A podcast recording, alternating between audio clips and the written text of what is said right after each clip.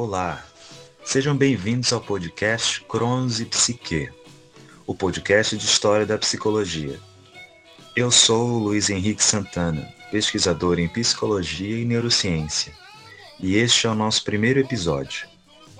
No debut do podcast, vamos falar sobre a história da psicologia na Primeira Guerra Mundial, a partir de uma série chamada Os Veteranos das Guerras Psíquicas. Essa série foi elaborada por mim, parcialmente financiada pelo apoio da SABA, a Sociedade para o Avanço da Análise do Comportamento, através do Prêmio de Desenvolvimento Internacional, e da FENS, a Federação Europeia de Neurociência, na forma do prêmio História Online, ambos concedidos para projetos de promoção da história das ciências do cérebro e do comportamento. A SABA oferece linhas de financiamento a projetos de pesquisa, extensão e divulgação científica em psicologia. Dá uma olhada no site deles e confere os projetos financiados. Acesse saba.international com T mesmo, como em inglês, .org. Quer conhecer mais da FENS? Acesse fens.org. Agora, vamos para o conteúdo.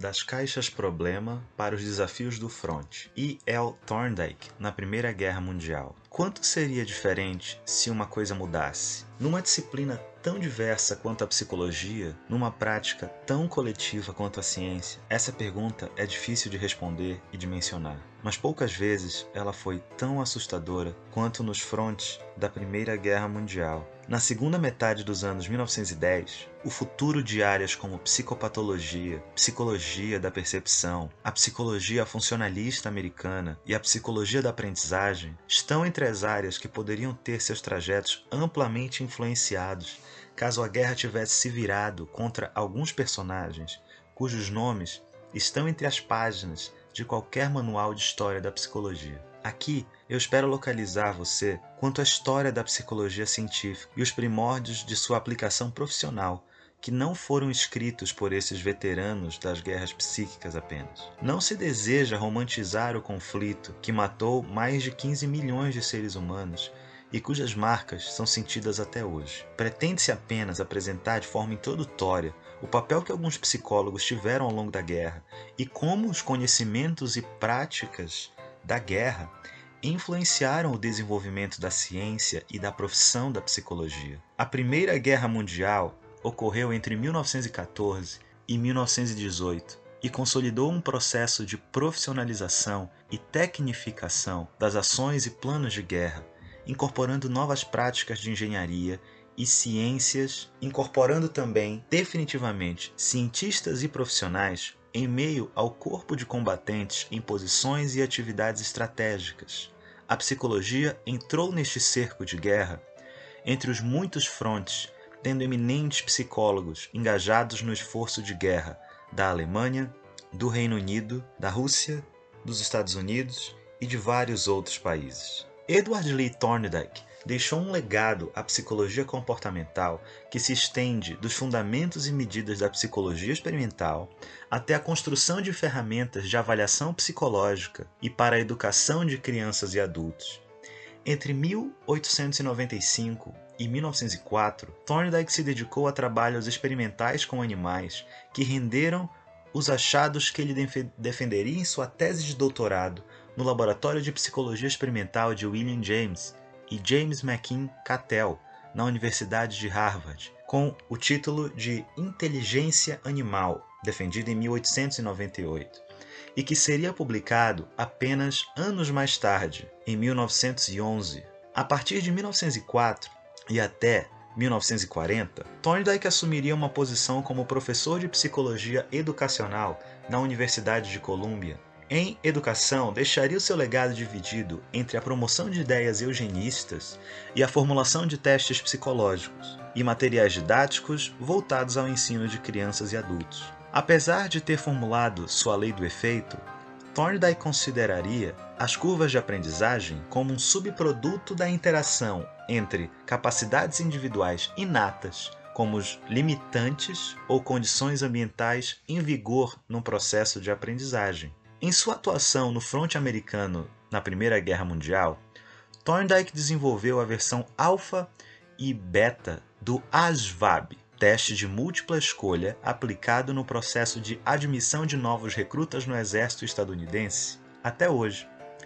Estes testes se fundamentam sobre três construtos básicos ou dimensões para o desenvolvimento intelectual: a inteligência abstrata, que seria o processo de formação de conceitos distintos e o estabelecimento de relações entre conceitos. O segundo construto seria a inteligência mecânica, que descreveria a capacidade de uma pessoa em lidar com objetos físicos e problemas concretos. Por fim, o último construto trataria da inteligência social, ou a capacidade de lidar com relações interpessoais. Este dimensionamento ou análise da inteligência distinguia a proposta de Thorndike de outras contemporâneas às suas, como a de James McKim Cattell, seu orientador, por propor o tratamento da inteligência em dimensões ou habilidades específicas, como abstrata, mecânica e social, característica que seria posteriormente adaptada em testes mais contemporâneos, como as escalas Wechsler de inteligência e os modelos de inteligência de Gardner e Sternberg. A experiência com a aplicação do ASVAB derrubaria várias das preconcepções de Thorndike a respeito da inteligência humana. Um bom exemplo é a refutação da ideia de que a inteligência começava a declinar 1% ao ano a partir dos 35 anos de idade e contribuiria para o desenvolvimento de novas práticas e políticas para a educação de adultos em especial nos Estados Unidos. O trabalho de Thorndike influenciaria David Wechsler, que incorporaria o princípio de decomposição da inteligência em dimensões à sua escala de avaliação de inteligência em adultos. O Weiss 1, publicado ainda em meados dos anos 1930. E L. Thorndike construiu uma carreira integrando os achados de psicologia animal, a qual investigou e se dedicou em grande parte de sua carreira, com o desenvolvimento de práticas e ferramentas que contribuíram com a avaliação e testagem psicológica para a construção da psicologia educacional nos Estados Unidos. Ao fim da guerra, Thorndike retornaria à Universidade de Columbia e se, e se dedicaria à pesquisa sobre educação de adultos. Seu trabalho experimental influenciaria o trabalho de Skinner e muitos outros, tendo sua obra uma das mais citadas e revisitadas por alunos de psicologia e referenciadas ao longo do século XX. O ASVAB está hoje em sua quinta edição e costuma ser usado pelo exército americano para o recrutamento de pessoas para diversas funções, até os nossos dias. Thorndike, com certeza, foi um importante autor em psicologia e sua trajetória é essencial para compreender os rumos da psicologia experimental e educacional nos Estados Unidos e os rumos que a reforma educacional que esse país empregou no início do século XX teve para o seu desenvolvimento econômico e social. Quanta coisa poderia ser diferente na história de alguém que esteve na guerra?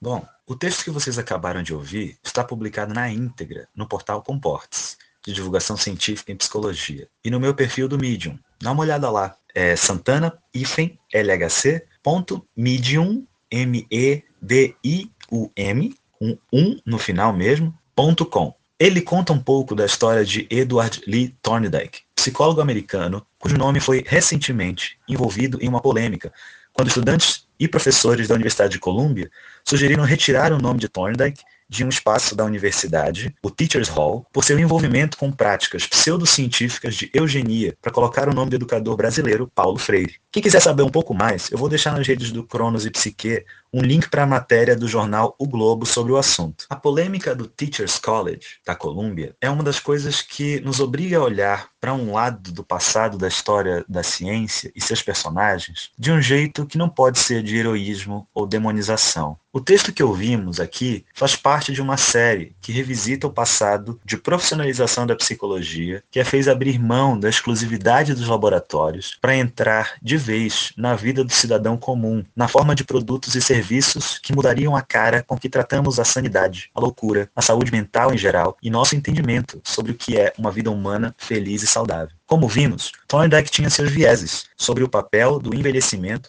sobre a inteligência, além de diversos outros valores e preconcepções pessoais que influenciaram suas decisões sobre para onde ir e o que fazer com a pesquisa e suas tecnologias. Ainda assim, seu trabalho inspirou mudanças importantes para a testagem psicológica, para a formação de educadores, que passou a contar com mais estudos dedicados à psicologia da aprendizagem e desenvolvimento e à testagem de hipóteses baseadas em evidência. Para você, qual o peso desse legado? Como devemos tratar as biografias e o legado científico destes grandes nomes da história da ciência. Como entender a história da psicologia para além das grandes figuras, mas incluindo outras, que estas acabam sombreando ou invisibilizando? Deixe aí nos comentários a sua opinião e vamos discutir. Além disso, curte e compartilha este link nas suas redes. Indica para os amigos e professores que você acha que podem curtir o podcast e essa série. Quer saber mais coisas de história da psicologia? Deixe uma sugestão de tema e formatos. Vamos discutir o Cronos e Psique juntos.